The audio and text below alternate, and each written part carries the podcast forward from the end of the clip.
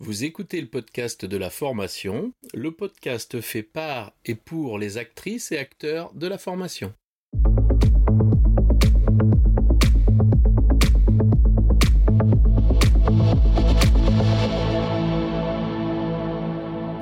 Bonjour et bienvenue. Je suis ravi de vous recevoir sur le podcast de la formation dédié aux formatrices qui souhaitent profiter de retours d'expériences terrain qui fonctionnent et de stratégies détaillées étape par étape.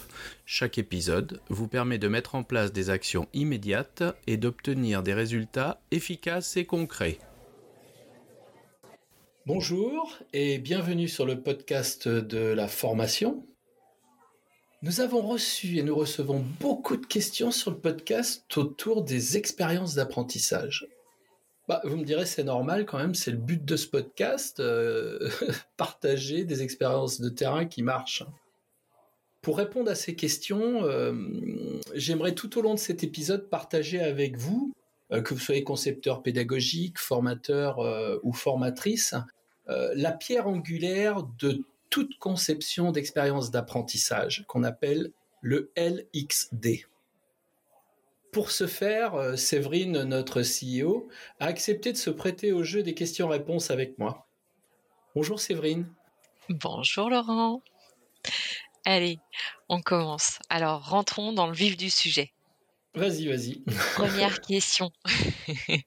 Euh, qu'est-ce que le LXD alors, euh, le LXD, c'est Learning Experience Design. C'est un processus de création d'expériences d'apprentissage qui permet à l'apprenant d'atteindre le résultat d'apprentissage souhaité d'une manière centrée sur l'humain et axée sur les objectifs. Ok, super. Pourrait dire ah, on pourrait dire que la grande différence euh, avec ce qu'on connaît habituellement, c'est que là, on n'est pas non plus euh, centré sur le contenu de la formation, euh, auto-centré en tant que concepteur, mais réellement totalement centré sur l'apprenant. Voilà un peu la définition. Et du coup, ça va nous permettre de créer des expériences dans lesquelles, on va dire entre guillemets, l'apprenant va se reconnaître. Voilà.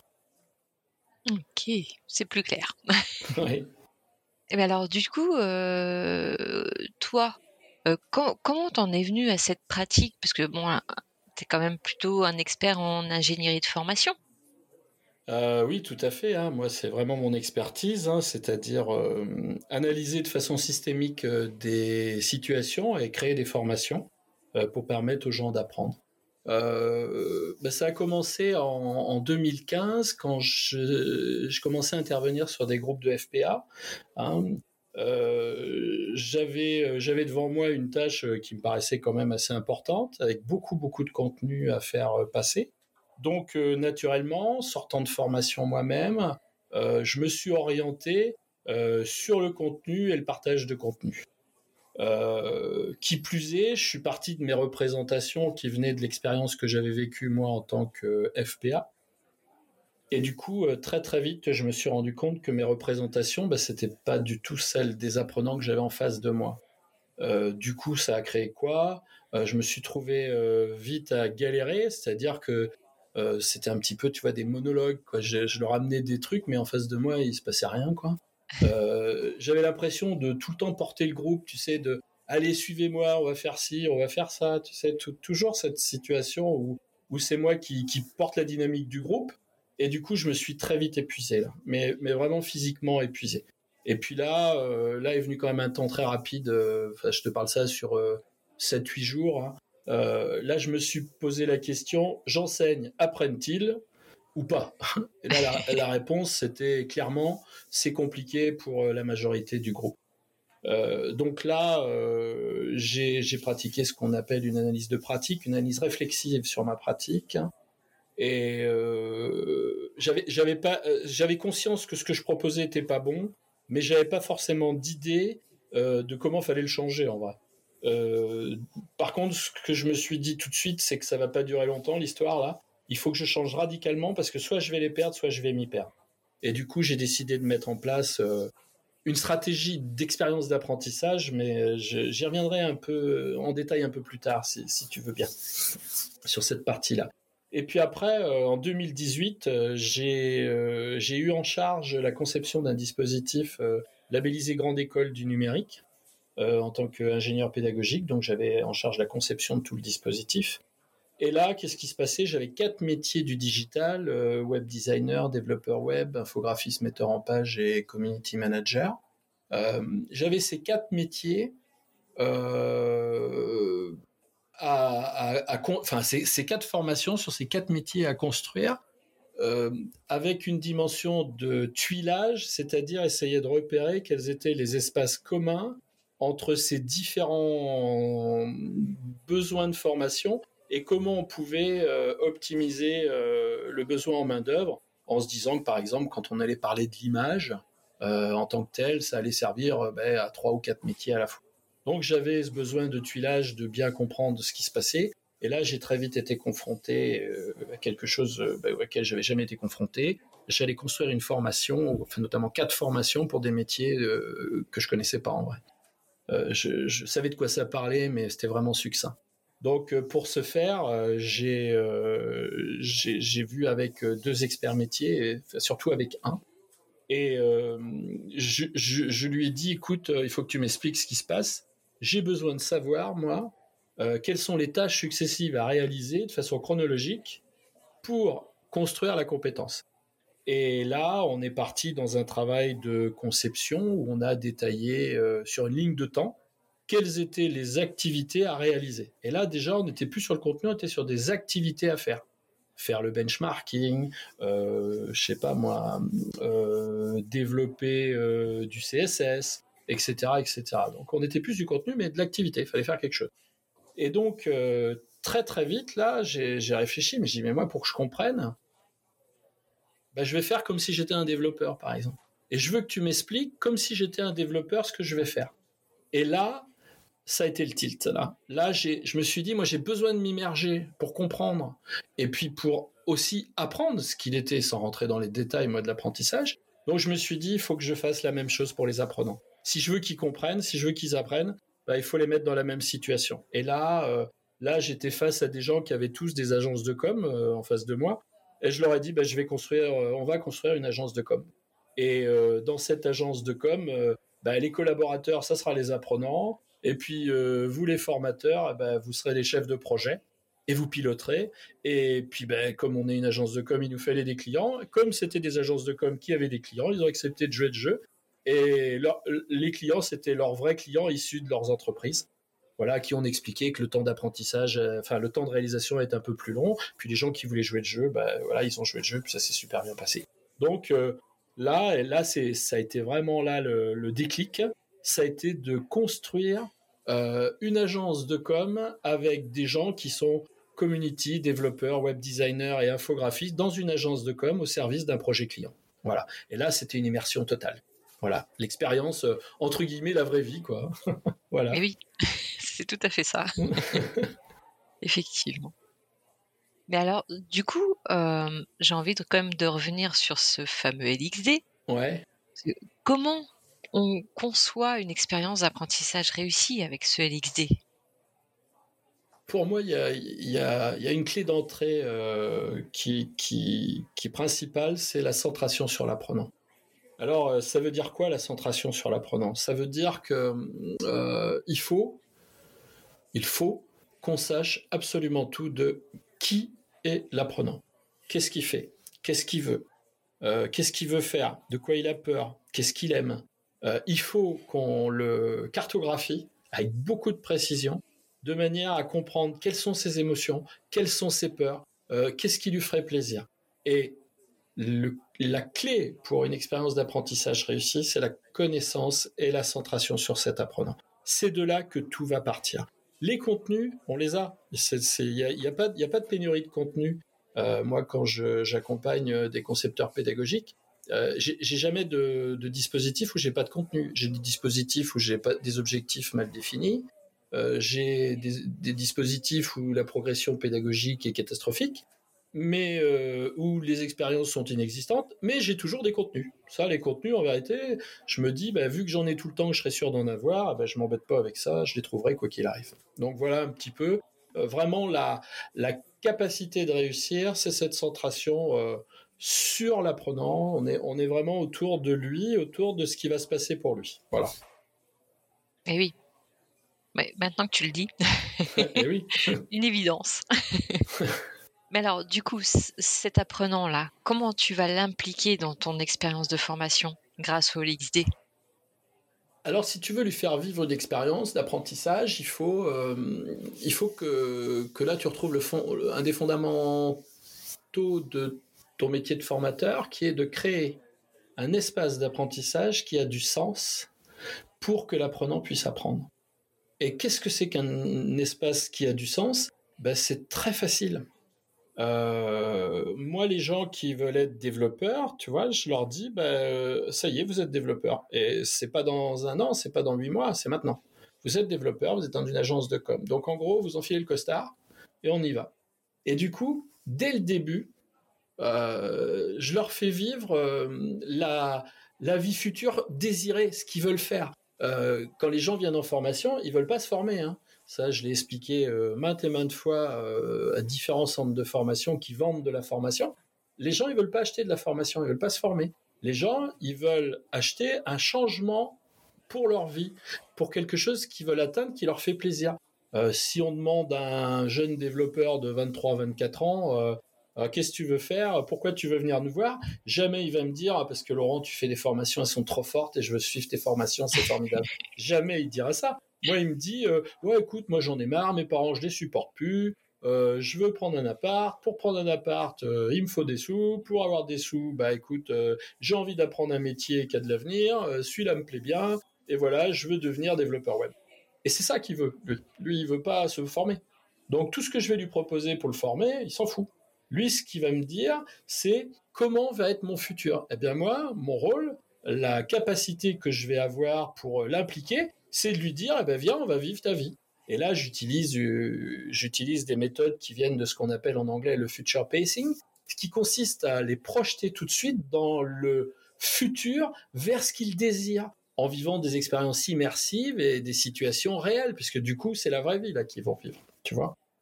Eh oui, oui, je vois, effectivement. et oui.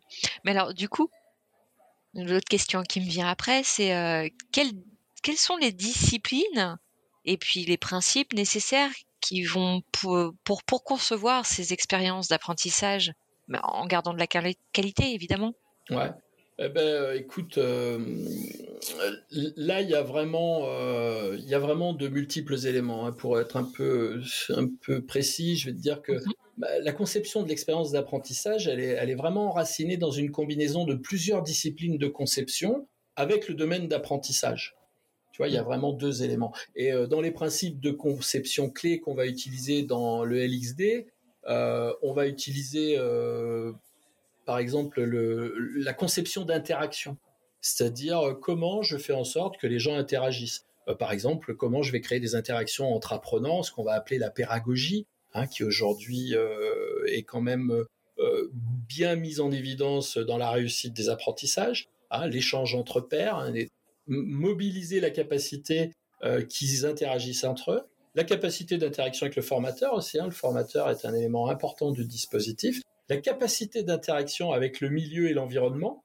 À un moment donné, je vais me positionner euh, dans un dans une salle de réunion. Euh, je, viens écouter, transmettre mes messages. voilà, voilà les éléments d'interaction. après, il y a tout ce qui est la conception de l'expérience utilisateur. Alors euh, là, on va utiliser euh, des, des, connaissances qui viennent des métiers du web, où, euh, où on définit plus facilement ce qui s'appelle l'UX, hein, c'est-à-dire l'expérience utilisateur. C'est comment celui qui vit l'action la vit le mieux possible. Comment moi je lui propose des, des expériences réelles qui vont l'impliquer. c'est ça. Donc ça, c'est la conception d'expérience utilisateur pour que ce soit à la fois pour lui facile, ludique, engageant, etc., etc. Et puis euh, après, euh, il y a euh, la conception même de, l'expérience, c'est-à-dire comment on va imaginer ce que l'on doit mettre en œuvre, quelle expérience je vais leur faire vivre, dans quel contexte, avec quels objectifs, pourquoi je leur fais faire ça. Hein. Mhm. Voilà, voilà un petit peu cette dimension de conception d'expérience. Après, il y a un autre élément qui est hyper important pour nous, qui s'appelle la conception graphique. Euh, la conception graphique, euh, on, va, on va beaucoup utiliser aujourd'hui des, dimensions de blended learning. Il faut que dans les documents qu'on transmette, la dimension de la conception graphique soit parfaite. C'est-à-dire que euh, on a des dimensions de contraste, on a des dimensions d'accessibilité, on a des dimensions de priorisation du message. On doit utiliser, et là ça nous est bien utile, nous, le métier d'infographiste metteur en page, parce que là cet infographiste, lui, il va concevoir des messages clés, des messages faciles à, retenir, des choses pas surchargées. Et on, a pu nous euh, voir que euh, de faire euh, des infographies, par exemple, ça en résumé, ou de faire réaliser des infographies en résumé, ça aide beaucoup à maintenir la, connaissance et puis la mémorisation, hein, les éléments de mémorisation. Voilà. Et puis il y a aussi autre chose qui est, qui géniale, c'est la partie de la conception de jeu. Alors, euh, jeu, pas au sens euh, on fait une partie de cartes, hein, mais euh, jeu au sens on est des acteurs d'une partie. on définit les règles de la partie. Alors, on va faire quoi? Ben, La partie, nous, c'est le contexte, c'est l'agence de com. Et puis, tu as un rôle, tu as un jeu de rôle. Hein. tu joues le chef de projet, tu joues le concepteur web, tu joues, le web designer, etc. Et là, tu as une dimension très impliquante du jeu. Parce que euh, dans cette espèce de projection où on se prend un peu, euh, enfin, comme si on avait un peu un avatar, on va se permettre des choses euh, que naturellement on ne ferait pas. On, on se mettrait pas en avant, on prendrait pas la parole. Or là, dans la dimension du jeu, espèce de libération là qui, qui fait que ah ben oui, je joue le jeu quoi, je joue le jeu. Et ça c'est assez marrant. Et en plus c'est très impliquant. On a tout le monde qui joue. C'est assez sympa. Donc tu vois, je te parlais un petit peu de de, cette dimension euh, des disciplines, un peu de conception. Et puis je te disais surtout qu'il fallait après l'articuler sur le domaine de l'apprentissage, hein, parce que nous, tout ce qu'on va faire, tout ce qui va venir des autres disciplines, en vérité, on n'a qu'un objectif, c'est l'apprentissage. Donc là, euh, on, va le combiner avec euh, des, éléments d'éducation que sont la formation. Bah, une formation, c'est construit avec des objectifs, une progression pédagogique, une analyse de besoins, des évaluations. Donc ça, c'est les éléments conceptuels de la formation. Euh, on, est aussi dans, la même dimension dans le développement des compétences, hein, ou des capacités tout au moins dans un premier temps, puis des compétences dans un deuxième temps. Euh, donc tout ça va s'appuyer sur de la conception pédagogique. Hein. On est obligé d'avoir euh, d'avoir ces bases de conception pédagogique. Si on n'a pas cette dorsale pédagogique, tout s'écroule. Quoi. C'est la colonne vertébrale, c'est la pédale en vérité. Hein. C'est là où je veux aller. On dit bien dans la définition, atteindre les objectifs visés. C'est pas c'est pas se promener, euh, faire une expérience, euh, c'est pas une balade quoi. C'est c'est une balade organisée quoi, on va dire. Hein. Voilà. Euh, de quoi je peux te parler Oui, bah après tout, tout ce qui est de la dimension des psychologies cognitives. Donc là, on va on va énormément jouer sur tout ce qui va être la capacité d'apprendre à apprendre, tout ce qui est l'analyse réflexive, tout ce qui est la capacité de donner du sens et de faire dire le sens qu'ont les choses pour que les gens conscientisent. Donc là, on s'appuie sur de la psychologie cognitive. Hein. Euh, on est obligé aussi de, parler d'apprentissage de, par l'expérience. Là, on va utiliser euh, les notions de euh, zone proximale de développement, la ZPD. on va travailler sur des dimensions d'apprentissage vicariant, euh, on, s'appuie sur euh, des théories de l'apprentissage et notamment des sciences de l'éducation. On va beaucoup s'appuyer euh, dans les cas qu'on évoque ici, dans tout ce qui est constructivisme, socio-constructivisme, hein, qui sont des courants pédagogiques qui influencent énormément notre, notre stratégie pédagogique. Et puis, ben, il y a un petit peu des, les derniers, les nouveaux rentrants, là, qui sont, qui sont les neurosciences. Euh, où, on va utiliser, nous, les neurosciences. Euh, quel exemple je pourrais donner? Moi, je vais utiliser ça notamment dans tout ce qu'on a dans la capacité de mémorisation. C'est très important, il faut mémoriser. Donc là, euh, on va, on va appliquer des principes qui consistent à faire des itérations permanentes, de rappeler sans arrêt à plus ou moins longue échéance, un jour, trois jours, une semaine, trois semaines, un mois, trois mois, de faire des rappels permanents de, comment dire, de ce qui a été appris. Et d'ailleurs, on a, on a une mise en. je te donne un exemple d'une mise en pratique. Euh, lorsqu'on fait un cours euh, sur une journée, par exemple, euh, on ne fait pas l'évaluation le, soir même parce que là, on sait qu'on est dans une dimension de mémoire court terme. Et nous, ce qui nous intéresse, c'est la mémorisation à moyen long terme. Donc, on va attendre que la nuit vienne passer dessus.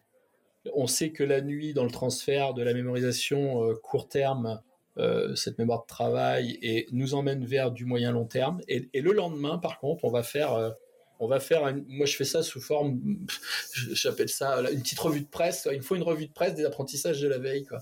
Et chacun leur tour, hein. ils viennent, euh, il y a une table de bar là, ils se mettent et puis ils nous parlent du sujet de la veille. Et c'est intéressant parce qu'il y a cinq minutes de présentation et cinq minutes de questions derrière. Et du coup, les questions qui sont générées permettent moi en tant que formateur de voir euh, si ce qui est assimilé correctement, euh, c'est correct. Et puis de remédier très rapidement et de remettre un peu tout le monde dans l'axe si des fois il y avait des trous dans la raquette, quoi. Voilà. Euh, alors évidemment, quand je te raconte tout ça, euh, ça a l'air un peu complexe là, mais dans la, dans la réalité, en vérité, la mise en expérience, la réalité de la mise en expérience, bah, si on est centré sur l'apprenant, il y a tout qui s'aligne assez facilement, de façon assez fluide. Bon, par contre, on est obligé de suivre une méthodologie de conception euh, précise et propre, et propre au LXD quand même. Voilà un peu. Et oui, oui, bah, il faut quand même, oui, effectivement, une, une ligne. oui, bah oui. Effectivement. Mais alors, du coup, là, ce que j'ai envie de te demander maintenant, c'est est-ce qu'il y a des avantages? Quels sont ces avantages à intégrer ce fameux LXD dans, dans, mes formations? Bah, je suis content que tu me poses la question sur les avantages parce que du coup, en vrai, moi, j'y vois que des avantages. Je vois pas d'inconvénients.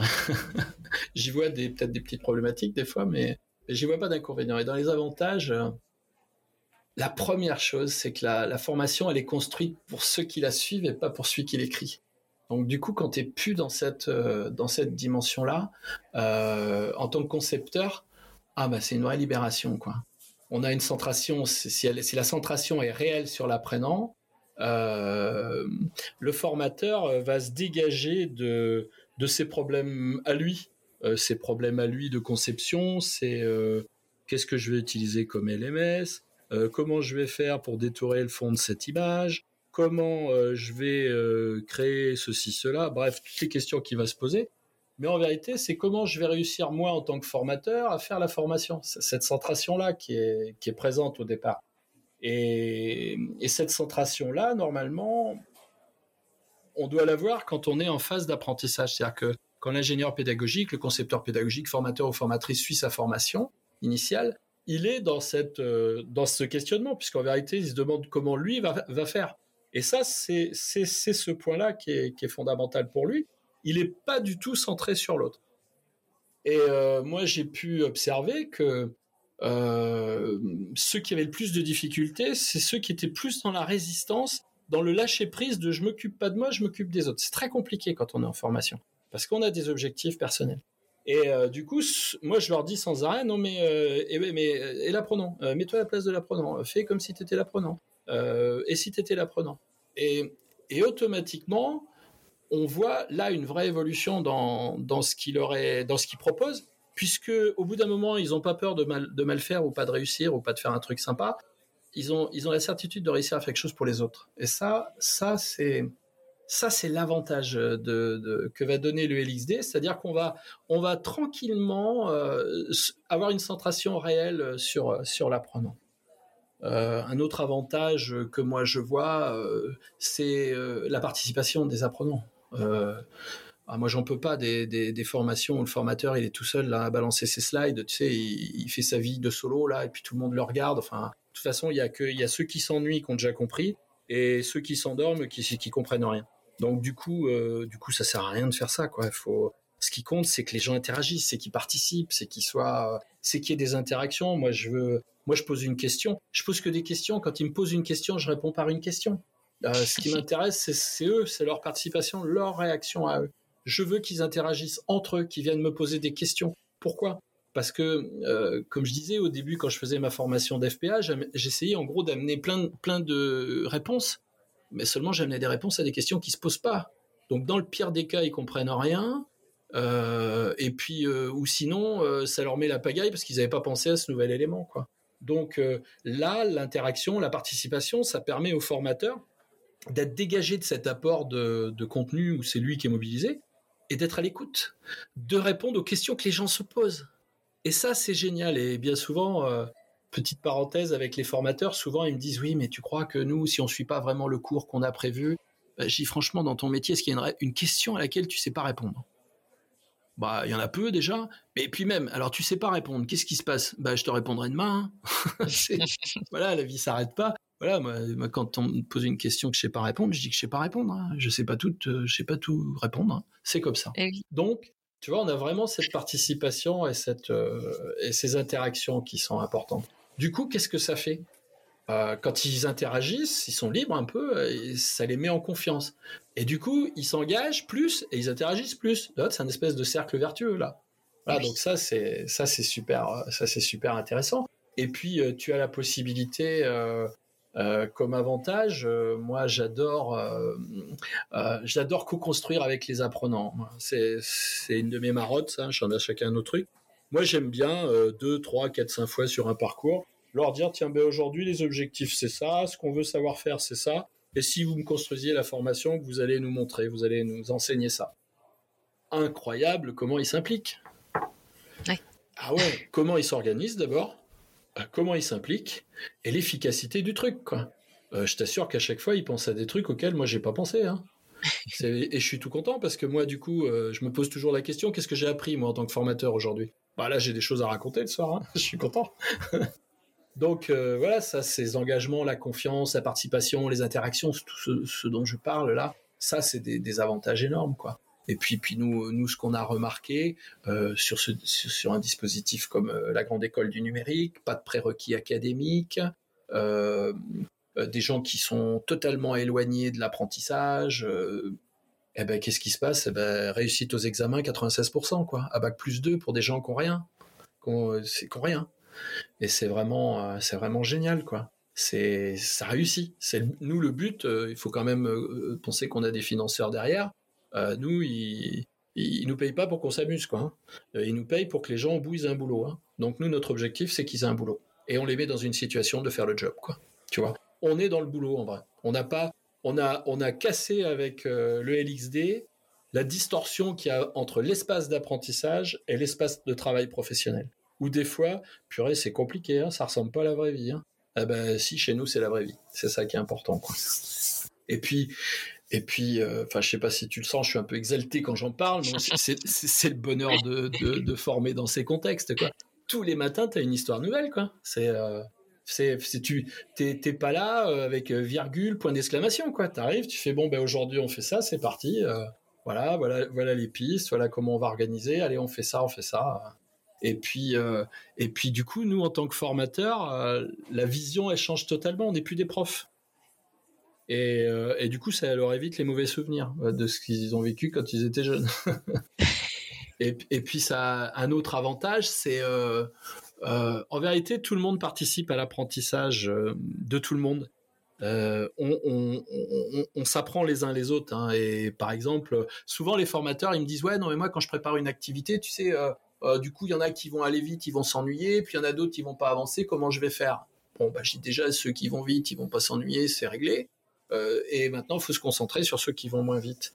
Et du coup, en tant que formateur, dans une expérience d'apprentissage, tu vas pouvoir demander aux autres apprenants de venir imaginer d'autres situations d'apprentissage pour que les gens réapprennent. Parce que moi, je me dis que quelqu'un qui n'a pas compris un truc que je lui explique pour la cinquième fois, si je lui explique cinq fois pareil, euh, il va cinq fois, il va pas comprendre. Hein. Alors que là, d'un seul coup, tu as un apprenant qui vient, qui a une autre vision, une autre idée. Tu vas dire, ah, mais faut faire comme ça. Moi, tu vois, eh ben, ça marche. Eh ben, ça marche. Du coup, qu'est-ce que ça fait? Ça renforce encore ceux qui enseignent, parce qu'enseigner, ben, là je suis bien placé pour le savoir, c'est la meilleure façon d'apprendre. Et du coup, ça permet à tout le groupe de garder un niveau homogène et le niveau global s'élève. C'est ça qui est important. Euh, et du coup, il y a beaucoup plus de cohésion dans le dans le groupe. Il n'y a pas de il y a pas de gens qui remorquent. Il y a vraiment des gens qui participent à leur niveau. Et on est tous très bienveillants. On comprend qu'il y a des gens qui viennent de plus loin, qui n'ont pas nous, on le voit bien sur les devs. Hein. On en a qui n'ont jamais vu une ligne de code, et puis il y a ceux qui le font euh, parce qu'ils aiment ça depuis dix ans. On comprend bien qu'il y a des écarts. Là, l'hétérogénéité du groupe, elle est fantastique. Ouais, mais du coup, quand on redonne la possibilité à ceux qui savent un peu plus d'expliquer aux autres, ça leur permet de consolider leur apprentissage à eux, leur connaissance, et ça aide. Et franchement, pour le formateur aussi, ça lui permet de se consacrer lui sur une ou deux ou trois personnes et de savoir que les autres sont pas à l'abandon. Donc il n'y a que des avantages à intégrer le LXD dans ses formations. Voilà, c'est, je l'ai dit. Et c'est clair. Effectivement. Alors, euh, ok, j'ai bien compris les avantages, mais euh, tu aurais des exemples concrets quand même où tu aurais mis en situation euh, avec succès ce fameux LXD Oui, bien sûr, puisque moi j'utilise que, que ça en vrai. J'utilise rien d'autre, hein. j'utilise que, que de la méthodologie par expérimentation, hein, de l'expérience, vive une expérience. Euh, la première, donc j'en ai parlé au début, c'était la formation FPA. Donc euh, pour reprendre, je revenais avec tous mes contenus, j'alignais des contenus toute la journée, enfin j'intéressais personne, j'étais épuisé, eux ils étaient gavés. Donc du coup là, euh, très très vite, sous ça a duré quoi huit jours, hein, je m'interroge et je me dis bon du coup c'est quoi, c'est qu'est-ce qu'on est en train de faire là, c'est quoi ce métier là, qu'est-ce qu'il faut faire? Et là, pareil, déclic. Hein, alors je me souviens pas le détail hein, quand c'est que ça s'est décliqué. Hein. Mais je me dis, bah oui, ça y est, je sais, il faut que. Voilà, je vais leur proposer un truc. Euh, je vais leur demander à chacun de, de construire un centre de formation qui s'appellera les As de la formation. Et donc, du coup, euh, c'est quoi cette histoire? Eh ben, écoute, c'est pas compliqué. Euh, je me suis dit, j'ai 50% des gens dans le groupe qui veulent être indépendants, qui veulent construire leur centre de formation, et j'en ai à peu près 50% qui veulent travailler en centre. C'est à peu près les stats qu'on avait. Bon, ben, je me dis, voilà, je leur explique. Donc, vous allez vous créer un centre de formation qui s'appellera les As de la formation. Euh, ben, c'est quoi se créer un centre de formation? Ben, C'est apprendre euh, toute la partie administrative, juridique autour de la formation, hein, tout ce qui est la réglementation, Calliope, etc. vous allez donc créer des formations, les construire, les animer, les vendre, parce qu'il faut quand même les vendre. Hein. Alors ça, c'est pas trop prévu dans le dans le FPA, mais moi je me dis quand même que tant qu'à mourir, autant pas mourir de faim quand on est FPA. Et donc vous allez pouvoir les vendre ben, soit à vos clients si vous êtes centre de formation, soit à des centres de formation. Donc vous allez vous apprendre quelques techniques de marketing aussi pour pour vendre vos formations. Résultat des courses, j'ai euh, un apprentissage qui se fait. Alors pour moi, c'est un peu plus euh, comment dire. Euh, un peu un peu plus prégnant. Hein, je suis un peu plus impliqué parce que au lieu d'avoir un truc que moi je leur raconte une seule histoire, là je suis confronté en moyenne entre 10, 12, 14 histoires différentes où ils créent leur centre de formation. Mais ça pose pas réellement de problème parce que moi en gros que le mec qui soit peintre ou qui soit je sais pas comptable, franchement ça, la dimension pédagogique c'est la même quoi. Et moi je l'assiste dans la dimension pédagogique. Donc du coup, j'ai aucune difficulté à venir m'immerger euh, dans, les différents univers. Et du coup, ils construisent chacun leur centre de formation. Alors du coup, tu penses bien que l'implication là, elle est énorme. Ah bah oui, mais attends, euh, oui, parce qu'à la sortie, tu vas manger, tu as des trucs à vendre. Donc déjà, c'est vachement bien parce que t'es pas à te dire oui, bah je verrai plus tard et quand tu as fini ta formation, bah OK, tu as appris des trucs mais tu en vérité, tu les as jamais euh, testés. Donc du coup, il démarre dans cette dimension là et, euh, ben écoute, ça se passe super bien puisque je fais des scores euh, sur les FPA euh, pratiquement à 100% hein, à chaque fois. Hein. Euh, puisque ils sont tout de suite opérationnels. Euh, un signe qui trompe pas, c'est que systématiquement euh, les centres où j'interviens, où je forme les FPA, embauchent la moitié des effectifs à chaque fois. Donc clairement, ce sont des gens qui savent faire. Voilà, c'est l'idée, c'est ça, ils savent faire. C'est des professionnels, ils savent faire parce qu'ils ont déjà été confrontés. Ça, c'était la première expérience, c'était en 2015. Euh, en 2018, après, ben, je suis confronté à cette demande de créer euh, la grande école du numérique. Euh, là, la grande école du numérique, c'est euh, euh, c'est cette difficulté que j'ai à pas connaître les métiers. Et en partant d'un dispositif d'accompagnement et uniquement d'accompagnement, c'est-à-dire automatiquement centré sur la personne, avec des dimensions d'individualisation, de personnalisation qui sont pas tout à fait la même chose, mais ça on pourra en parler un jour si vous voulez. Euh, et là, et là, je suis dans l'obligation de construire un dispositif de formation qui a quatre métiers et euh, et c'est vraiment cette euh, cette organisation autour de l'apprenant qui me permet, à travers la conception de l'agence de com, euh, de euh, de faire en sorte bah, qu'ils apprennent dans de super conditions et qu'ils réussissent. Donc ça, c'était vraiment ça, ça c'est vraiment le développement optimal parce que là, j'étais confronté à tout ce que je pouvais avoir. J'étais dans des situations de de, formation synchrone, en présentiel, en distanciel, asynchrone, puisque comme je formais des gens sur le digital, moi, dès 2018, euh, je me suis dit, euh, quand je vais la concevoir, il faut que les gens, euh, en tant que développeurs web, ils puissent travailler en mode remote, à distance. Donc, on avait déjà intégré, nous, des, systèmes et des stratégies de travail à distance avec des classes virtuelles. Quand arrive le Covid, mon chef me dit purée, c'est formidable, tu avais tout prévu. Moi, j'avais rien prévu en vrai. Hein. J'avais juste intégré une dimension de travail à distance qui était présente dans ces métiers et on l'utilisait au quotidien nous dans notre dans notre dispositif, ce qui fait que bah, d'avoir vécu cette expérience, nous le passage le passage en total distanciel au mois de mars sur la première crise Covid, aucun impact, aucun effet sur nos sur notre enseignement. Quoi. On est resté, on est passé, au lieu de passer à 30 ou 40% de distanciel, on est passé à 100%. Euh, et du coup, on est resté très concentré sur l'accompagnement et sur les personnes. Chaque personne, chacun de nous, formateurs, avait trois, quatre personnes avec qui il avait des relations quotidiennes où il fallait vraiment qu'on aille travailler ensemble, etc., etc. Mais toujours une hypercentration, euh, aucune baisse de résultats sur les années Covid. On a toujours eu les mêmes, euh, les mêmes implications. Attention, j'attire le fait aussi qu'on est sur des publics dont le métier est d'utiliser le digital. Hein. C'était pas des maçons non plus, hein. donc euh, ouais, faut relativiser quand même un peu. Euh, voilà, voilà, ça c'était la grande école du numérique. Là, je parle de très gros dispositifs, mais il y a aussi eu tout ce qui était, euh, tout ce qui est des petits éléments, des petites expériences très faciles à mettre en œuvre. Euh, par exemple, moi, j'enseignais je, au, aux développeurs et aux web designers ce qu'était la méthode Scrum, qui est une méthode agile de conception.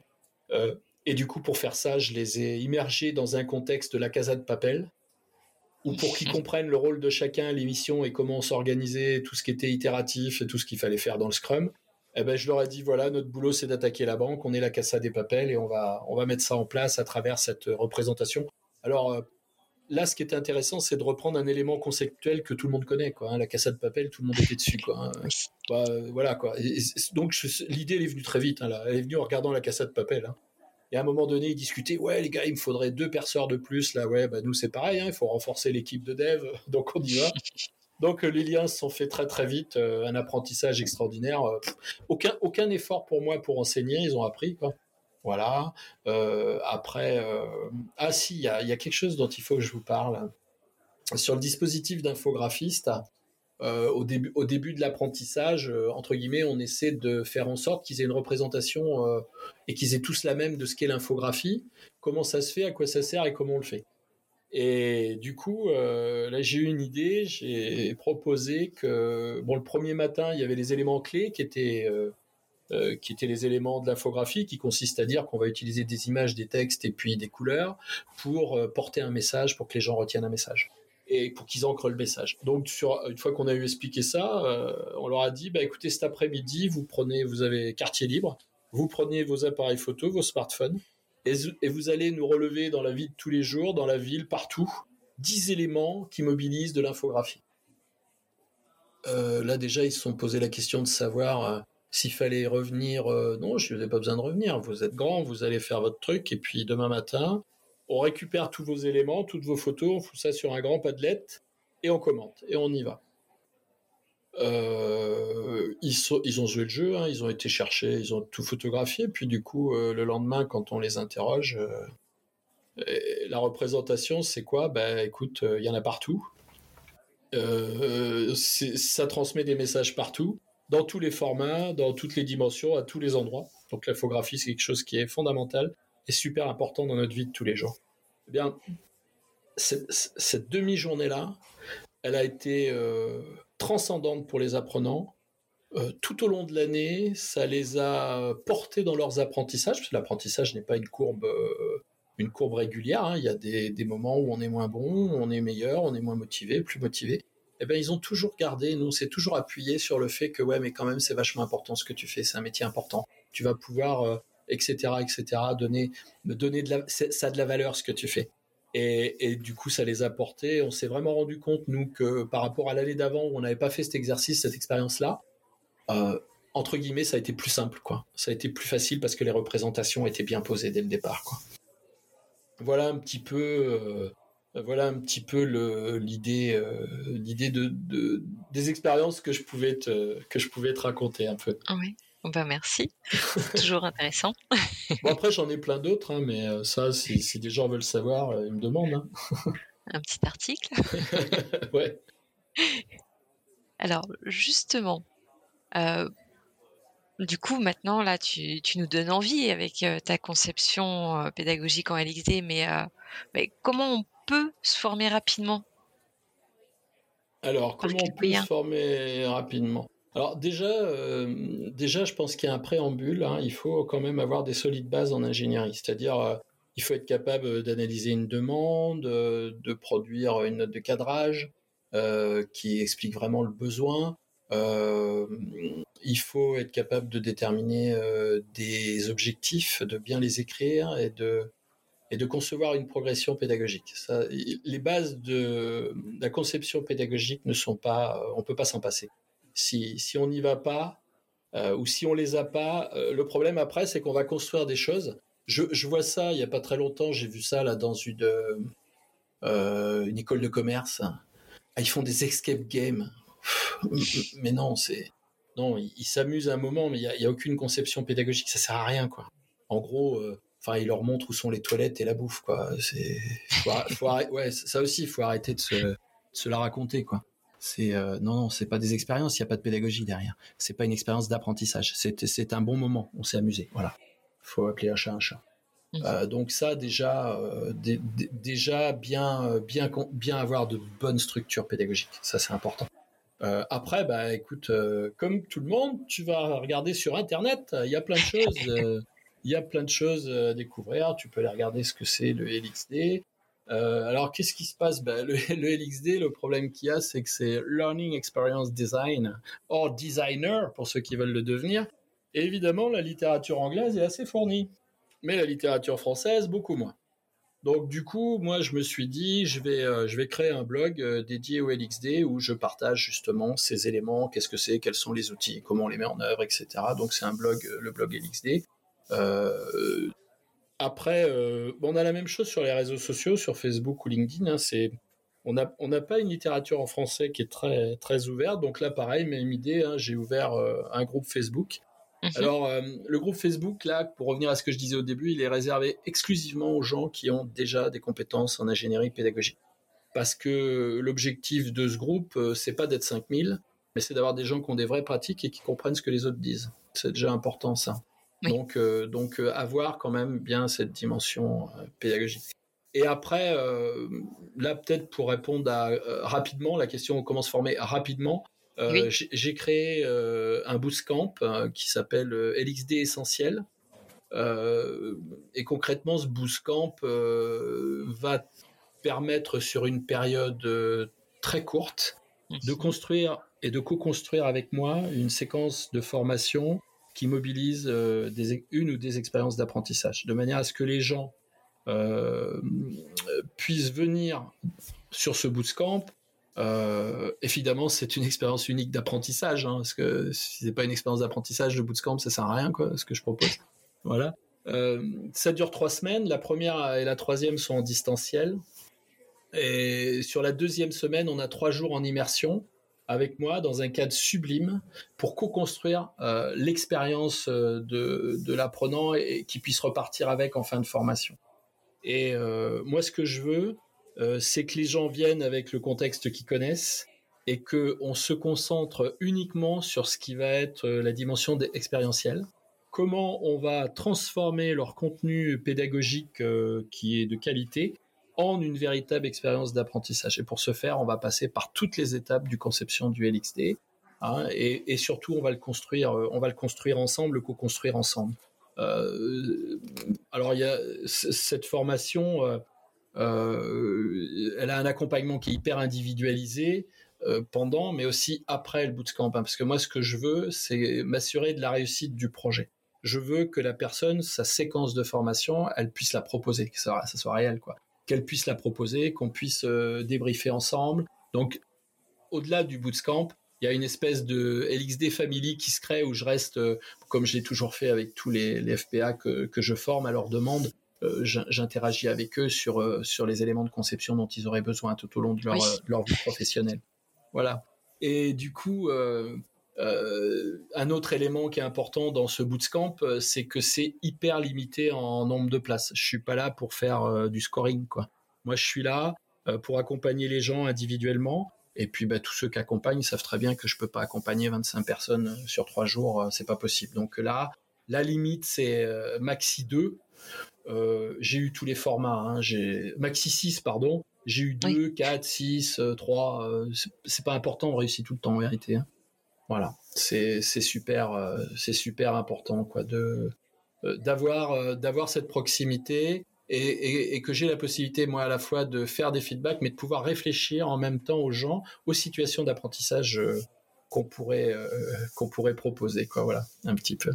Et je me dis, euh, je répondrais à quoi? Quelle serait la demande d'un concepteur Je me dis qu'en tant que concepteur, je veux concevoir des expériences d'apprentissage d'une manière centrée sur l'apprenant et axée sur les objectifs afin de permettre aux apprenants d'atteindre les résultats d'apprentissage souhaités. Ça, c'est le leitmotiv. Quand on vient, euh, quand on vient dans ce type de bootcamp, on repart avec euh, ce résultat-là. Quoi. C'est, la, promesse, c'est ça.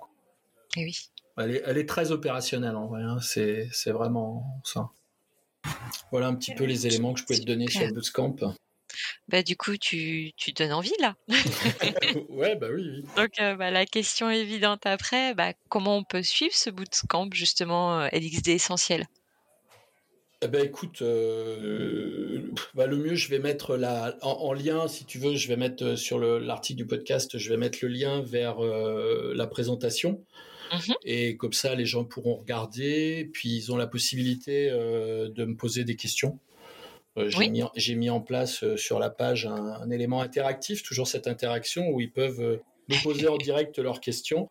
Et puis, bien après, quand on a ou quand ils ont les réponses à leurs questions, je fais avec eux un entretien qui est l'entretien où entre guillemets je vais aussi décider si et voir si la personne elle est capable de suivre le, le bootcamp parce que euh, si je me rends compte qu'il y a des défaillances d'un point de vue pédagogique ou s'il y a des choses qui sont pas bien calées, moi je veux pas que la personne elle perde ni du temps ni de l'argent. On n'a pas le temps. Hein. Moi ce que je veux c'est les gens ils viennent, euh, c'est carré, c'est cadré, euh, ils récupèrent tout ce qu'ils ont à apprendre et ils repartent, ils ont réussi quoi. Ce qui compte c'est qu'ils réussissent quoi. Moi, je veux que, que, qu'ils viennent me rejoindre et puis, puis qu'ensemble, on, puisse concevoir leur meilleure expérience d'apprentissage pour leurs apprenants. Voilà un petit peu le, voilà ce que je veux. Et oui, oui, en fait, tu restes toi aussi euh, centré sur, euh, sur tes apprenants. ouais, ouais, il n'y a pas d'autre solution à mon avis. Hein, si je veux que ce soit efficace. Hein. Super. Voilà. Bah, en tout cas, merci beaucoup, Laurent. J'ai hâte de voir cette page. je vous invite tous à aller la visiter également. Bah écoute, euh, merci Séverine en tout cas de t'être prêté au jeu. Et puis euh, à tous, euh, je vous dis à bientôt. si vous avez des questions sur le LXD, bah, venez me les poser. Il n'y a, pas de souci, on échangera. C'est un sujet qui me passionne et, et, vous verrez en tant que concepteur pédagogique, vous avez que des avantages à venir, à venir apprendre ces nouvelles stratégies, à les déployer. Et puis bah, vous serez que plus content de ce que vous proposez. À tous, je vous souhaite une bonne écoute et à très bientôt sur le podcast de la formation.